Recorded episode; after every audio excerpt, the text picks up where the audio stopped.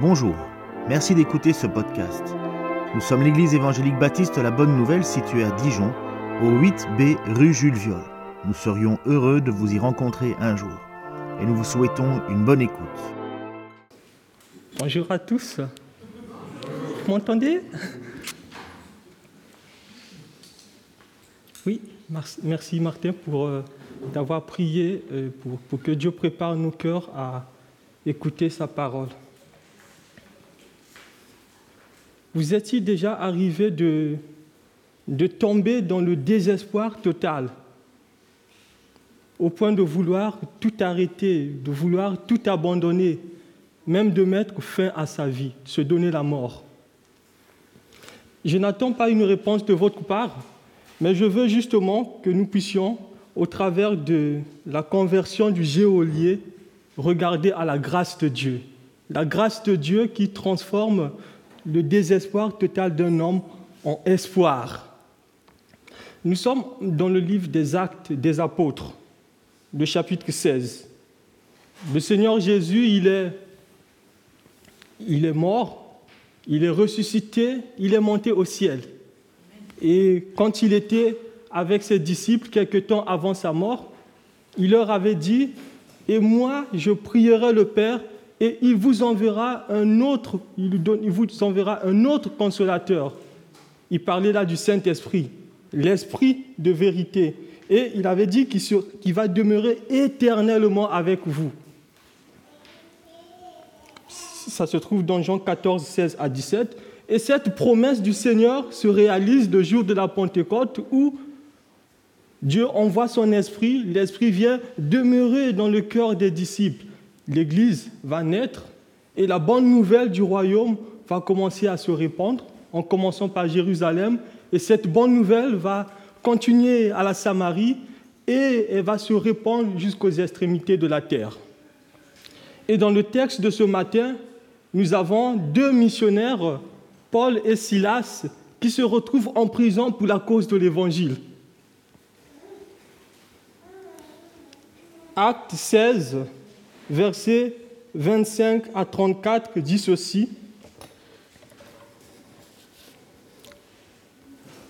Vers le milieu de la nuit, Paul et Silas priaient et chantaient les louanges de Dieu, et les prisonniers les écoutaient. Tout à coup, il se produisit un grand tremblement de terre, au point que les fondements de la prison furent ébranlés. Au même instant, toutes les portes s'ouvrirent et les chaînes de tous les prisonniers se détachèrent. Le geôlier se réveilla et lorsqu'il vit les portes de la prison ouvertes, il tira son épée et allait se tuer, pensant que les prisonniers s'étaient enfuis. Verset 28. Mais Paul cria d'une voix haute, Ne te fais aucun mal, nous sommes tous ici. Alors le geôlier demanda de la lumière, entra précipitamment et tomba tout tremblant devant Pierre, devant Paul et Silas. Il les mena dehors et dit, Seigneur, que faut-il que je fasse pour être sauvé? Ils répondirent, Crois au Seigneur Jésus et tu seras sauvé, toi et ta famille. Ils lui annoncèrent la parole du Seigneur, ainsi qu'à tous ceux qui étaient dans sa maison. Il est pris avec lui à cette heure même de la nuit, lava leurs plaies et aussitôt il fut baptisé, lui et tous les siens.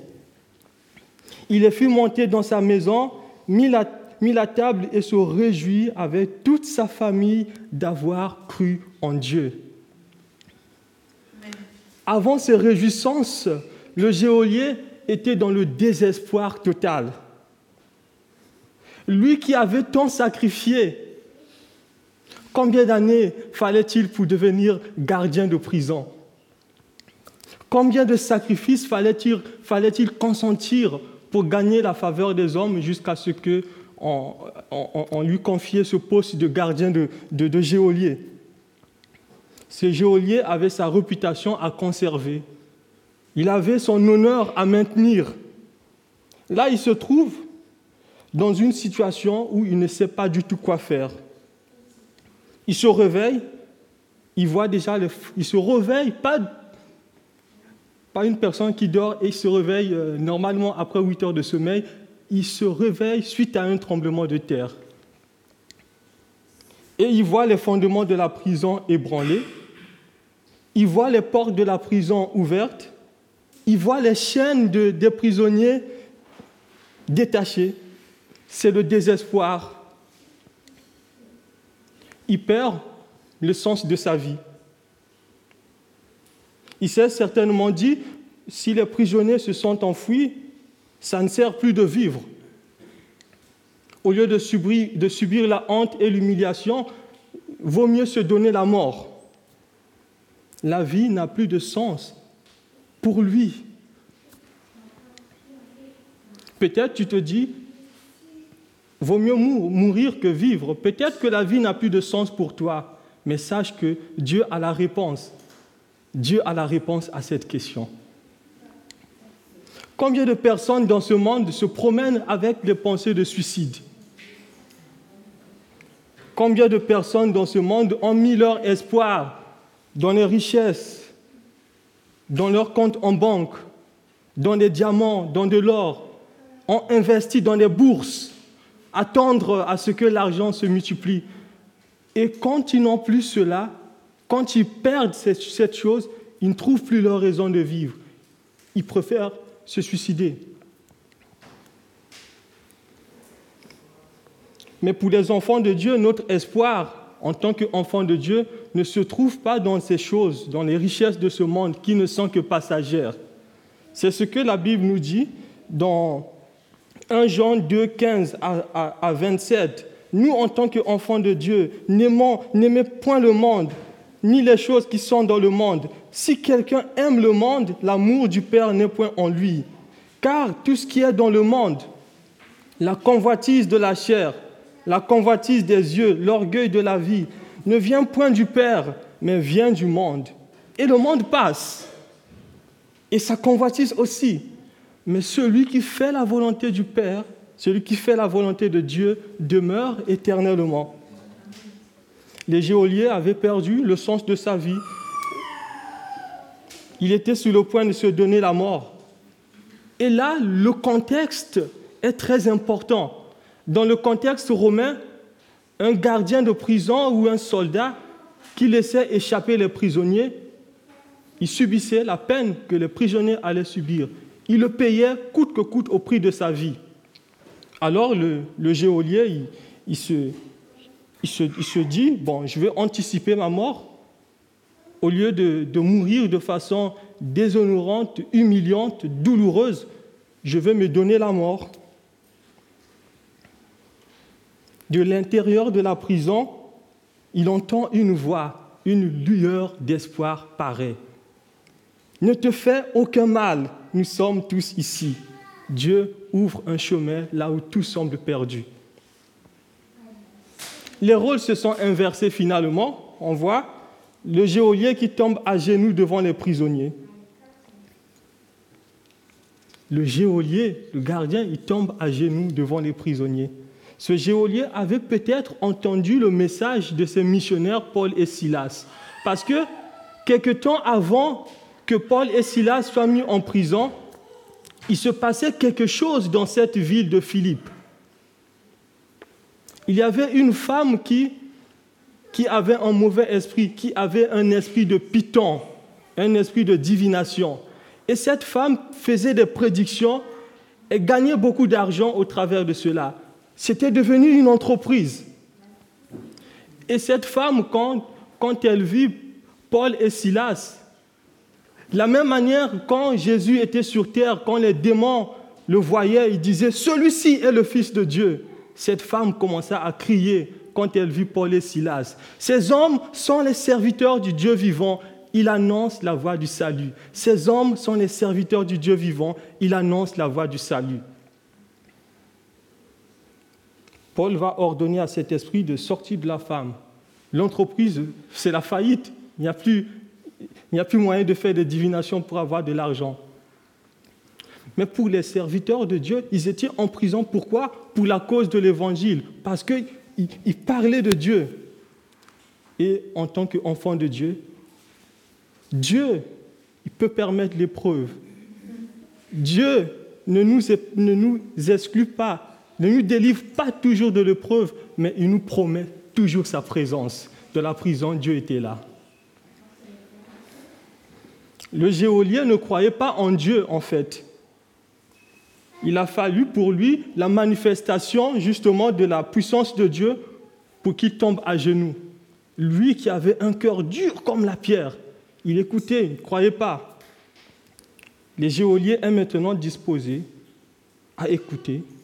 Il est maintenant disposé à venir, à écouter ce que les serviteurs de Dieu disent. Regardez, il demande conseil au verset 39. Seigneur, que faut-il que je fasse pour être sauvé? Voilà une question qui vaut la peine d'être posée. Que faut-il que je fasse pour être sauvé? Cette question montre justement le cri d'angoisse d'une âme qui est vraiment, qui se sent perdue et qui a besoin de la grâce de Dieu. Et Paul et Silas vont répondre à cette question. Paul et Silas, les serviteurs de Dieu, ces missionnaires vont dire une seule réponse. Crois au Seigneur Jésus et tu seras sauvé. Tout est là. Crois au Seigneur Jésus et tu seras sauvé le géolier et sa famille ont écouté la parole de Dieu. Ils ont cru individuellement à l'évangile. Là, on voit tout le contraste. Dans la religion des hommes, pour être sauvé, il faut faire quelque chose. Il faut bien se conduire, il faut faire des bonnes œuvres, il faut vivre, il faut faire du bien, il faut faire ceci, il faut faire cela. Mais la, Bible dit que tout effort personnel, tout effort humain de se sauver est vain. Aucun homme ne peut se sauver par lui-même, par ses détestables bonnes œuvres. Le salut de Dieu n'est pas, mérite, n'est pas quelque chose qu'on peut mériter. Le prophète Ésaïe, il avait dit plusieurs années avant que la justice des hommes, notre justice, est devant Dieu comme un vêtement souillé. Personne ne peut se sauver par lui-même. Comment faire? Que faire pour être sauvé? La réponse, la même. Croire au Seigneur Jésus. Croire au Seigneur Jésus. Dieu a tant aimé le monde qu'il a donné son Fils unique, Jésus-Christ, afin que quiconque croit en lui, quiconque place sa confiance en lui, ne périsse point, mais qu'il ait la vie éternelle. Oui, la Bible dit qu'il n'y a de salut en aucun autre qu'en Jésus. Il n'y a sous le ciel aucun autre nom qui ait été donné parmi les hommes par lequel nous devions être sauvés. Le salut est en Jésus-Christ. Et en dehors de Jésus, condamnation éternelle, perdition en dehors de Jésus. Il y a là une décision personnelle à prendre pour être sauvé. On ne naît pas chrétien, on le devient. Ce n'est pas parce que ton père est chrétien, ta mère est chrétienne, que tu es chrétien. Non. Ce n'est pas le fait de naître dans une famille chrétienne qui fait que tu sois sauvé. Non. Ce n'est pas le fait de venir à l'église, d'écouter, qui fait que tu deviennes chrétien. Il faut que tu puisse prendre une décision personnelle d'accepter Jésus-Christ comme ton Seigneur et Sauveur. Jésus a dit, je suis le chemin, la vérité et la vie. Nul ne peut venir à Dieu, nul ne peut venir au Père sans passer par moi. Il n'y a qu'un seul chemin, c'est Jésus qui est ce chemin. Jésus seul. Et la Bible dit dans Romains 10, 9 à 11, si tu reconnais publiquement de ta bouche que Jésus est Seigneur, si tu crois dans ton cœur que Dieu l'a ressuscité des morts, tu seras sauvé.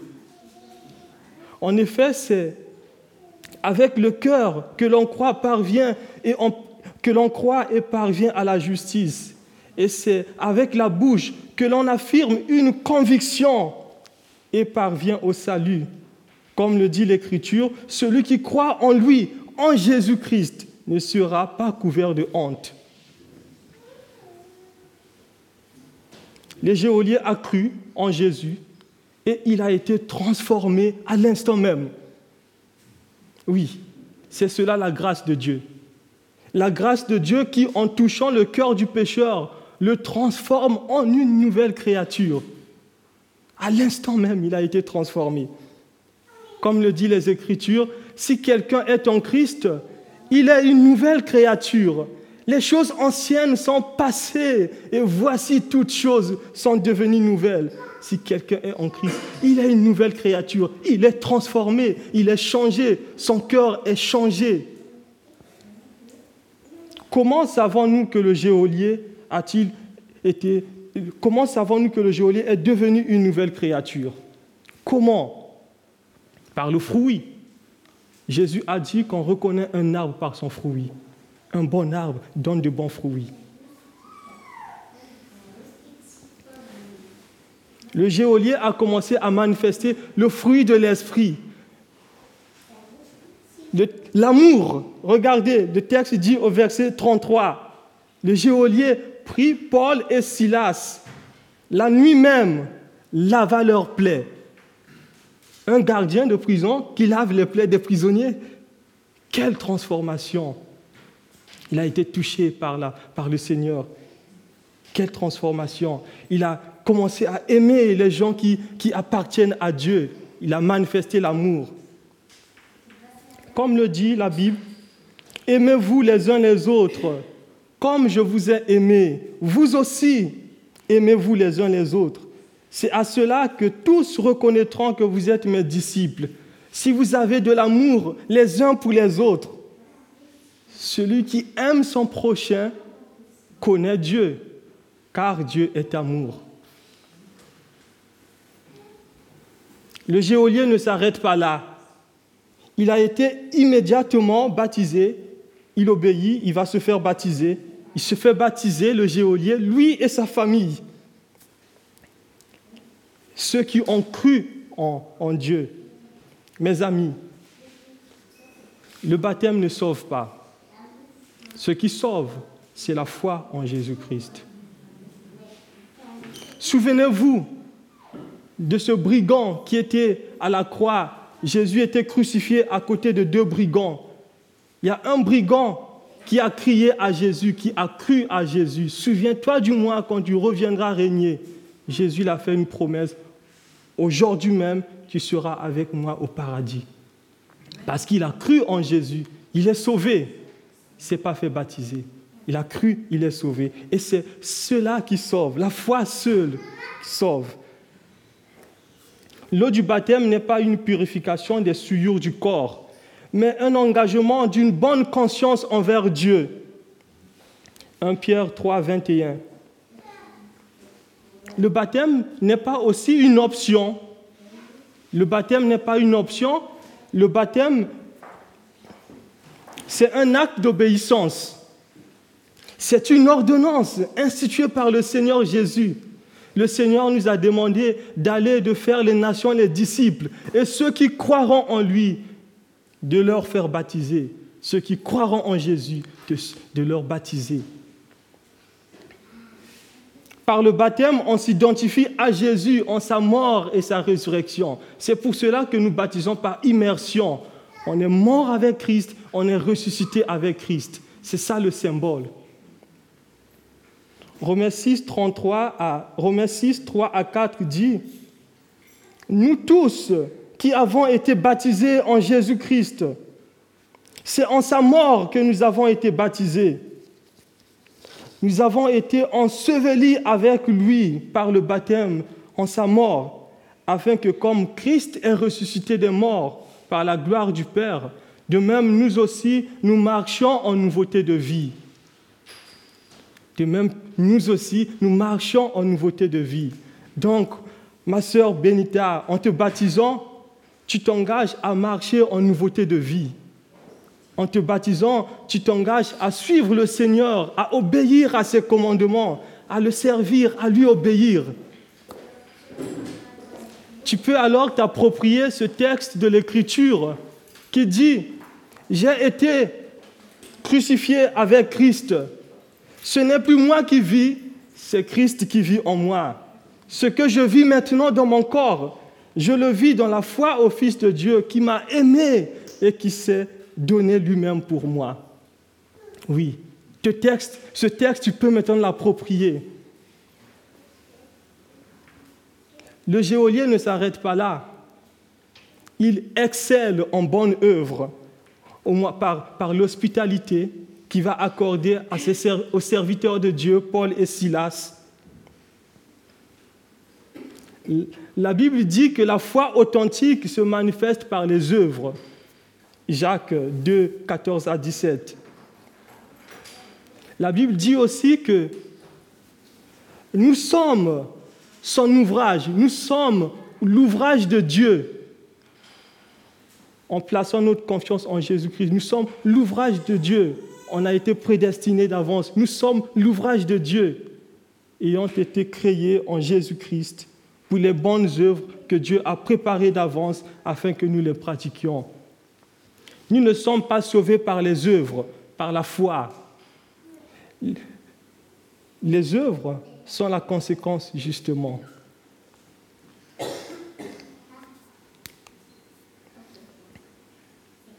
J'ai gardé le meilleur pour la fin. Le géolier et sa famille, la fin du verset 34, le géolier et sa famille se réjouissent d'avoir cru en Dieu. Il se réjouit d'avoir cru en Dieu. Au début de l'histoire, nous avons vu que ce géolier était suicidaire. Nous avons vu que ce géolier était dans le désespoir total. Il était même prêt à se donner la mort. Là, il retrouve la joie de vivre. Mes amis, la vraie joie ne se trouve pas dans les richesses de ce monde qui vont disparaître. La vraie joie ne se trouve pas dans les plaisirs de la chair qui sont éphémères. La vraie joie de vivre se trouve en Jésus-Christ et dans son royaume. Oui, mes amis. Pourquoi devrions-nous être, pourquoi devrions-nous être heureux? Pourquoi devrions-nous être heureux? Nous devions être heureux parce que nous sommes enfants de Dieu. Ce qui doit faire notre joie, c'est le fait que le fait que nous sommes enfants de Dieu en plaçant notre confiance en Jésus-Christ. Pourquoi devrions-nous être heureux? Nous devons être heureux parce que nous sommes héritiers du royaume, héritiers, héritiers de Dieu et co-héritiers avec Christ, le Christ Jésus. Pourquoi devrions-nous être heureux? Nous devrions être heureux parce que par notre appartenance à Jésus-Christ, nos noms sont écrits dans le livre de vie.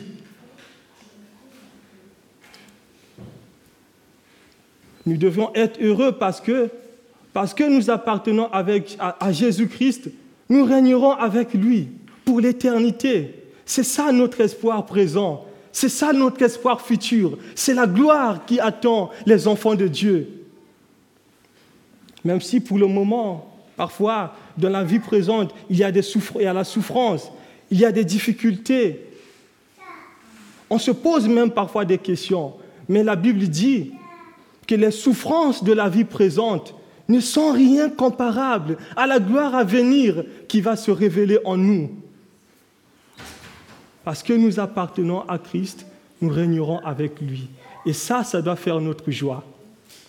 Nous sommes encore euh, dans la joie ce matin pour notre bien-aimée sœur Benita qui a fait cette, ce choix de, de, venir au Seigneur ou que le, le Seigneur s'est révélé à elle et elle, elle a répondu à l'appel de Dieu.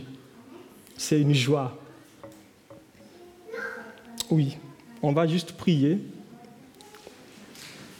Merci Seigneur pour ton amour, pour ta bonté, pour euh, ta fidélité. Merci Seigneur pour euh, Benita, de ce que tu, tu, l'as vu dans, là où elle était dans le désespoir et tu t'es révélé à elle. Oui Seigneur. Tu dis dans ta parole qu'il y a plus de joie dans le ciel pour un pécheur qui se répand que pour 99 justes qui n'ont pas besoin de repentance. Nous sommes encore dans la joie ce matin et nous chantons encore tes louanges pour ta, grâce, pour ton amour. Oui Seigneur, nous attendons ton retour. Oui Seigneur, tu as dit que tu, es allé nous préparer une place et quand tu reviendras, tu reviendras chercher tes enfants, tu reviendras nous chercher afin que là où tu es, nous y soyons aussi. Béni sois-tu, Seigneur, pour ce temps, ce temps de, ce culte de baptême qui nous rappelle encore ce que tu as fait à, à tes enfants un jour. Tu as transformé le cœur de pécheur en cœur régénéré. Quelle grâce! Seule ta grâce peut le faire. Ça, c'est une opération qu'un médecin ne peut faire. Seul toi peux le faire. Seul toi peux sauver. Merci Seigneur. Au nom de Jésus. Amen.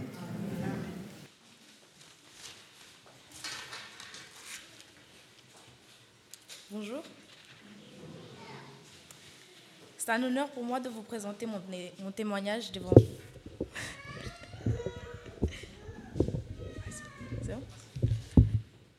C'est un honneur pour moi de vous présenter mon, témoignage devant vous tous. La plupart des temps, lorsque les gens voient l'enfant d'un pasteur, on pense directement c'est une personne qui croit beaucoup en Dieu ou aime beaucoup Dieu. Moi, en tant qu'enfant pasteur, je ne pense pas avoir aimé Dieu comme peut-être les autres, comme peut-être les autres l'ont fait. En étant au Burundi, je me sentais proche de Dieu. Enfin, je ne comprenais pas grand-chose à la religion. Je savais juste qu'on partait à l'église pour prier. Pour moi, c'était l'essentiel et j'avais besoin d'en savoir plus. À partir de ma venue en France, j'ai commencé à abandonner Dieu de plus en plus. Je n'avais plus l'envie d'aller à l'église, prier, je priais juste pour manger et avant, de dormir. Et même avant de dormir, c'était rare. Je ne, faisais plus, je ne faisais pas plus attention que ça. Dieu m'a sauvé plusieurs fois, mais je n'avais aucune envie de le suivre. Une fois, la femme de mon cousin a appelé ma mère. Elle avait un message à lui faire passer de la part des femmes qui priaient beaucoup avec ma mère. Elle leur avait demandé de prier pour moi. Ma mère a prié pour moi, ma famille a prié pour moi. Ils avaient bel et bien raison de prier pour moi car je ne, sais pas ce qui m'était arrivé ce jour-là. Pendant des mois, j'avais des idées qui me rendaient dépressif. Un jour, j'en avais marre de tout.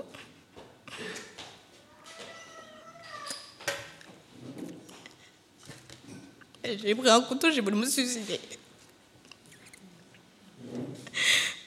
Pardon. Par la grâce de Dieu, je n'ai pas réussi à me couper les veines. Et j'ai coupé autre part. Même avec ça, je n'ai pas su reconnaître la grâce de Dieu de m'avoir laissé plus de temps pour vivre. Avant, je pensais que le confinement était l'un des meilleurs moments de ma vie. Actuellement, j'ai remarqué que je me trompais. C'est l'année où je me suis encore plus écartée de Dieu. Je pensais tout savoir sur ma religion jusqu'au jour où on m'a posé une question. Si Jésus est Dieu, comment peut-il être le Fils de Dieu? Ce jour-là, je n'ai pas su répondre, j'ai bégayé. J'ai répondu comme j'ai pu, mais je n'ai pas su convaincre la personne qui m'a posé cette question. Non seulement une personne me l'a posée, mais au moins six personnes m'ont posé cette question sans que je puisse répondre et les convaincre. Situation m'a montré à quel point je me mentais à moi-même.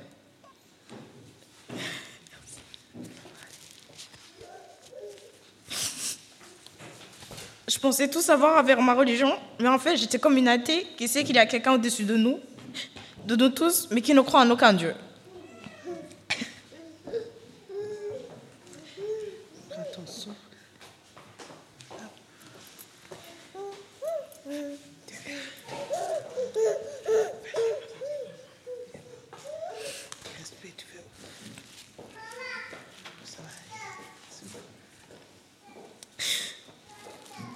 Certes, pour Jésus était Dieu, mais est-ce que je le sentais vraiment?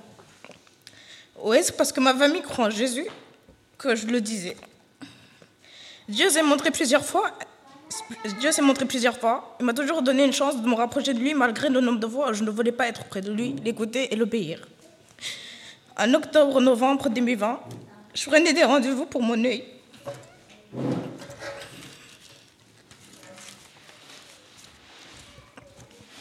Mon œil qui est malade.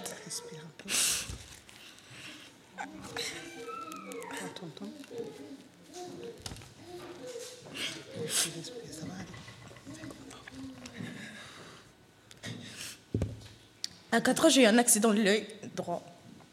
Un bâton m'est rentré dans l'œil. Depuis, je ne vois plus de cet œil. Et je ne peux plus le contrôler, donc il n'est plus droit comme avant. Ce jour-là, j'étais avec mon père. C'était l'avant-dernier rendez-vous prenait pour savoir si je pouvais avoir une opération pour mettre mon, droit, mon œil malade. Le médecin nous avait dit qu'il y avait peu de chances que je revoie avec cet œil et que ça pourrait même être impossible. Je me disais que dix ans après mon accident, peut-être je pourrais re- revoir un peu comme avant. Ce jour-là, j'étais énervée. J'avais envie de pleurer de toutes mes larmes après ce que le médecin avait dit. Je n'ai pas voulu montrer à mon père au au médecin que j'étais triste, ou peur que je pleure. Pardon. Respire un peu. Ce jour-là, je n'avais plus confiance en Dieu. Je lui en voulais de ne pas me redonner la vue, la vue après dix, après, qu'après dix ans, je ne pouvais plus voir. Le lendemain, à la fin des cours, j'étais hyper fatiguée et triste que je, que je me suis en dir- directement endormie. Tout d'un coup, j'entends une voix qui me dit d'ouvrir un œil, un seul, l'œil je suis malade. Je n'ai rien voulu écouter et je me suis endormie. Mais je n'ai pas réussi car je n'ai pas réussi car j'ai entendu une deuxième fois une deuxième voix qui me dit qui me dit d'ouvrir un œil. Seulement l'œil malade.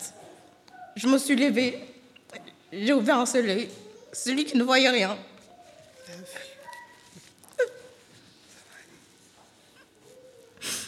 Pardon. Rien du tout. Mais ce jour-là, j'ai vu des murs pour la première fois avec cet œil. Pour la première fois depuis mon accident, je revoyais à nouveau. J'étais heureuse, mais encore une fois de plus, je ne me suis pas plus approchée de Dieu. En 2022, une envie soudaine me venait en, en tête. Je voulais, je voulais installer un nouveau TikTok. Je l'ai installé, je l'ai ouvert. La première vidéo que j'ai vue parlait de la Bible. La personne nous conseillait un petit défi qu'elle s'est faite elle-même, lire la Bible à une heure précise ou essayer de la lire tous les jours. Ce jour-là, ma relation avec Dieu commençait. À la première lecture, j'ai été touchée. J'ai eu l'envie de lire plus souvent la Bible, de me rapprocher de Dieu. Je me suis remise en question de mes actions passées et j'ai remarqué à quel point Dieu était là pour moi. À quel point Dieu était avec moi, mais moi je me m'éloignais de lui chaque jour. Aujourd'hui, frères et sœurs, pardon, je peux vous dire et peut-être vous montrer à quel point Dieu a fait tant pour moi et que je suis prête à le suivre.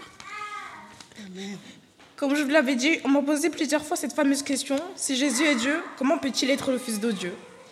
J'ai voulu comprendre par mes propres moyens, sans m'appuyer sur la Bible. Hors dans Romains 15, verset 4, il est écrit En effet, tous les livres saints, tous les livres saints éc- écrits autrefois ont été écrits pour nous instruire et doivent nous donner patience et courage pour que nous possédions l'espérance. Au fond de moi, je pense que le bonheur a commencé depuis que j'ai commencé à chercher qui est Jésus. La réponse de ma question, je l'ai trouvée dans la Bible. Jésus est lumière. Jésus est le Seigneur. Jésus est un Père pour moi. Jésus est Dieu. Grâce à Jésus, j'ai commencé à avoir plus de confiance en moi. M'a permis d'avoir le courage d'évangéliser. S'entraider avec des frères et sœurs de mon âge. Jésus m'a sauvé de la mort, m'a guéri. Amen. Amen.